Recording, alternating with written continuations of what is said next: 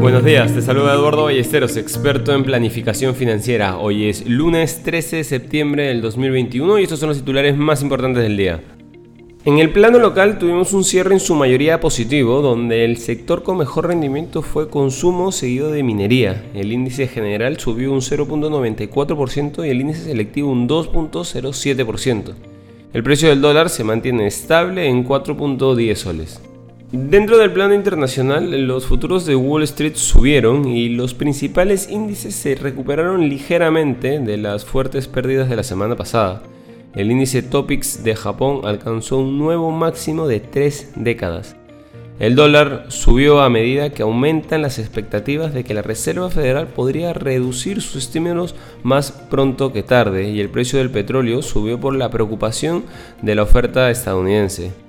Además, Fortnite, el creador de juegos Epic Games, dijo el domingo en una presentación legal que planea apelar un fallo en su caso antimonopolio contra Apple, después de que un juez federal emitiera el viernes una decisión mixta. También Freshwork aspira a una valorización de casi 9 mil millones de dólares en una oferta pública inicial en Estados Unidos, según una presentación regulatoria de la empresa de software de gestión.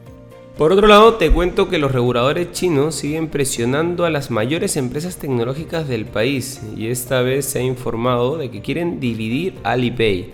Pekín está presionando para que Alipay cree una aplicación separada para su negocio de préstamos.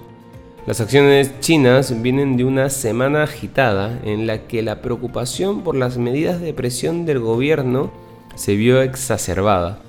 Los valores del sector del juego, Tencent y NetEasy, han sido los más afectados en las dos últimas semanas, ya que Pekín impuso restricciones a los horarios de juego en línea para los niños. La semana pasada los valores cayeron bruscamente a raíz de un informe del South China Morning Post en el que afirmaba que los reguladores estaban deteniendo la aprobación de los juegos en línea para luego recuperarse un poco después de que el periódico aclarara que el gobierno solo está ralentizando las aprobaciones por ahora. No queremos irnos sin mencionar que Disney proyectará el resto de sus estrenos de 2021 exclusivamente en los cines, en lugar de ponerlos a disposición simultáneamente en su servicio de streaming Disney Plus.